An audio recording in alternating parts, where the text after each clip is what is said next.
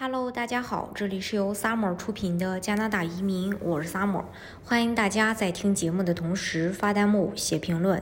想了解更多的移民资讯，请看专辑的介绍，加我，或者是在节目的下方留言，或者是私信我，或者是听置顶的音频。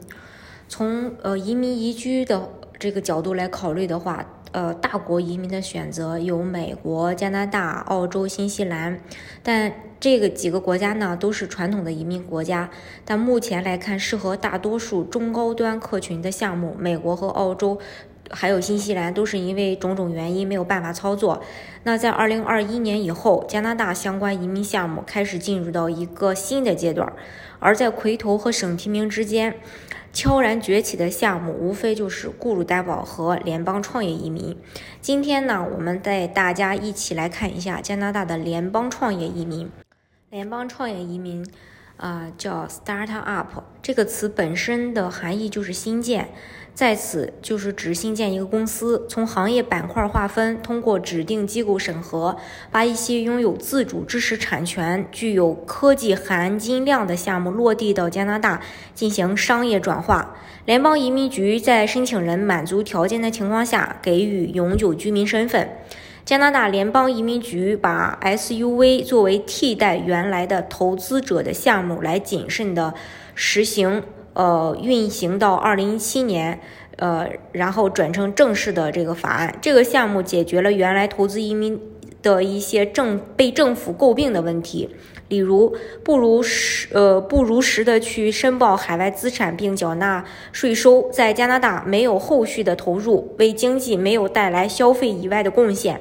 主申请人生活重心无法转移到加拿大等等，呃，创业移民的创投可很好的解决这一问题。作为一个创业投资项目，主主申请人必须到加拿大落地执行商业项目，并且该项目是呃是这个商业属性必须通过指定机构审核，绝不会出现申请人生活重心无法转移到加拿大，呃来这样的问题。另外。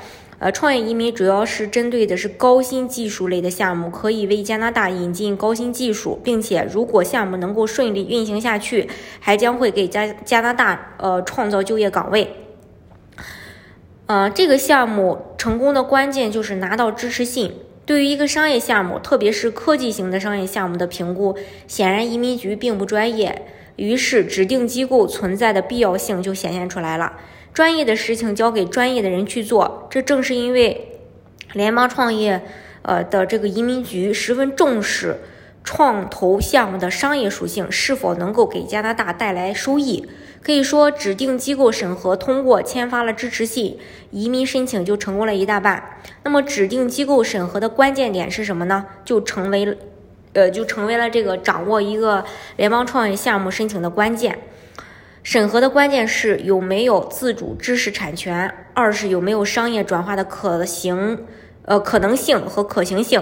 关于自主知识产权的问题，嗯，我们在这儿不做这个深入研究，只说一下商业可行性的问题。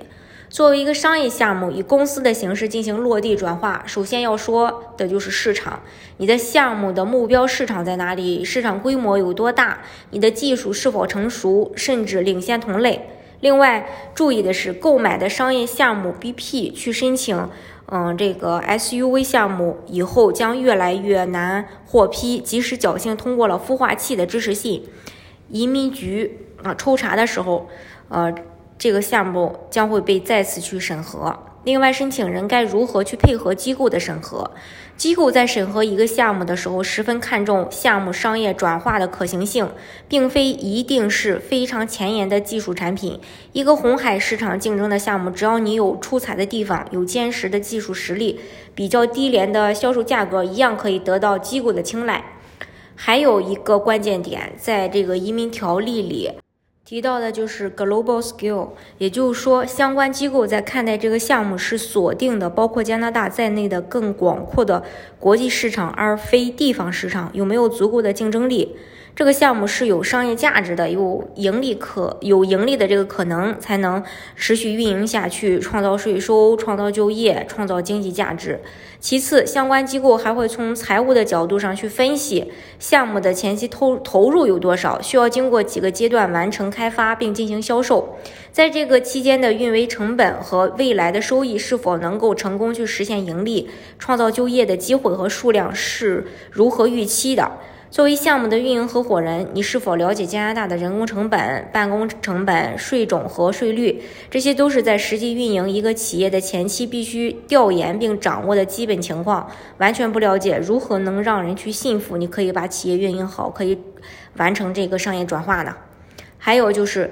呃，商业属性是移民属性的一个基础。需要注意的就是，几乎每个机构在初审了项目资料比较满意以后，都会安排为期两到六周的培训，内容涉及很广。上面提到的问题几乎都是有涉猎的，并且对项目的技术调整及更新都会有，这是对创业者非常必要的一个课程，而不是走过场。关于 SUV 的指定机构阶段的审核申请审核来看，可以清晰的发现。呃，联邦创业的这个商业属性是大于移民属性的，是决定这一个申请的成功关键。如果项目合伙人上来就明示或暗示了机构的导师，我就是为了移民，那么几乎就断定这个申请是失败的。不过，一个项目的商业价值才是机构接受申请签发支持信的前提条件。移民与否不是那些机构审核的目的，签发移民签证是移民局的事儿，虽然有关联，但这个签证显然是附属品。那那些机构呢？他根本不会关心这个事儿。总之吧，在 SUV 项目当中，商业属性是移民属性的基础。嗯，你只能是说找一个比较呃靠谱、专业的中介，做出能够呃通过指定机构审核的好项目。拿身份这个事儿呢，就水到渠成。其实呃，他这个政府设置这个项目的核心，其实还是这个。呃，刚才提到的商业属性会比较浓，是顺带着给你身份。这个项目就比较适合那些我真的就是想去加拿大啊，去进行这个创业。呃，对我来说拿身份只是顺带的一个事儿，并不是说我是为了拿身份而去做这个项目。因为如果你真的是为了拿身份去做这做这个项目的话，呃，但凡你雅思能考到五分，呃，会有更好的这个项目。呃，移民方式去替代这个联邦创业。好，今天的节目呢就给大家分享到这里。如果大家想具体的了解加拿大的移民政策的话，欢迎大家看专辑的介绍，加我，或者是在节目的下方留言，或者是私信我，或者是听置顶的音频。